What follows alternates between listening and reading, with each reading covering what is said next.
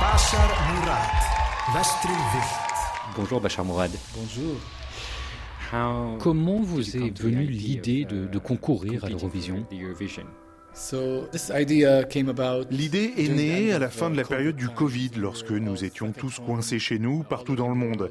J'étais chez moi à Jérusalem, je ressentais les pressions habituelles de la vie sous l'occupation, plus les nouvelles pressions du Covid, et je me suis souvenu par hasard que Céline Dion avait concouru pour la Suisse, même si elle n'était pas originaire de ce pays. Et l'idée de concourir pour l'Eurovision a commencé à germer. En 2019, j'avais établi des liens avec le groupe qui était candidat pour l'Islande, Atari. J'ai donc envoyé un message à mon ami Einar, qui faisait partie de ce groupe, et je lui ai demandé s'il fallait être islandais pour participer à Song Vakepnin, le concours national islandais pour l'Eurovision. Il a fait quelques recherches et il m'a répondu que l'interprète n'avait pas besoin d'être islandais, mais que euh, les deux tiers de la chanson devaient être écrits par un Islandais. Et comment votre candidature à ce concours a-t-elle été perçue dans le pays? Je pense que les réactions ont été nombreuses, mais j'ai surtout reçu beaucoup de soutien. Et vous savez, les gens aiment la chanson et ils comprennent vraiment le message.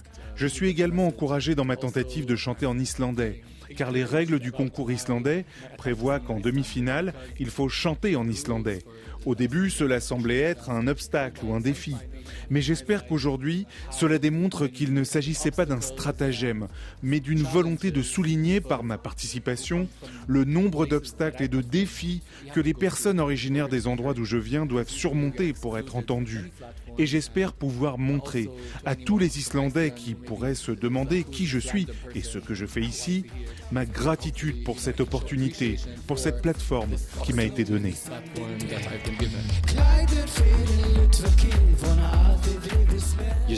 Vous avez dit qu'il y avait eu euh, beaucoup de commentaires depuis que vous avez annoncé votre candidature à ce concours.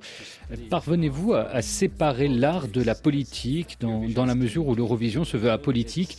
Est-ce possible en tant que chanteur, en tant que chanteur palestinien, en tant qu'artiste en général? Je ne suis pas responsable de là où je suis né et je ne peux pas quitter la peau dans laquelle je suis né. Et donc, parce que je suis palestinien, mon expérience et mon art sont nourris par ces expériences. Et si vous regardez la chanson, si vous regardez Wild West, les paroles sont très autobiographiques. Mais pour moi, j'espère qu'à travers l'histoire d'une seule personne, je peux refléter une histoire plus large. Et si le fait que je participe rend les choses politiques, alors quoi? Suis-je censé ne pas exister du tout? Alors parlons aussi de votre chanson Wild West. Euh, vous l'avez décrite comme étant assez autobiographique. S'agit-il de vous vraiment? Wild West, est à propos de cette personne qui a des rêves, mais le contexte dans lequel elle se trouve, quel qu'il soit, ne lui permet pas d'atteindre son plein potentiel. Il s'agit aussi de ne pas laisser les frontières physiques et imaginaires nous confiner et nous définir et foncer. Je pense que beaucoup de gens peuvent s'y identifier d'où qu'ils viennent, et ce n'est pas spécifique à une certaine région. En fin de compte, nous sommes tous des personnes, nous avons tous des rêves, mais nous nous trouvons tous dans des circonstances différentes qui nous permettent ou non de réaliser nos aspirations.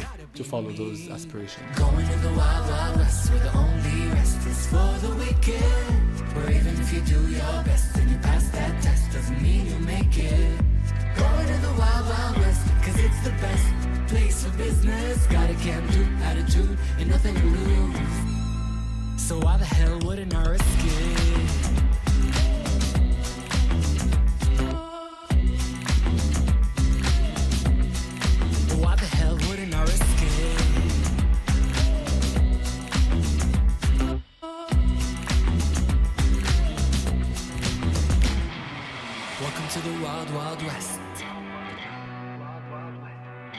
Welcome to the wild, wild west.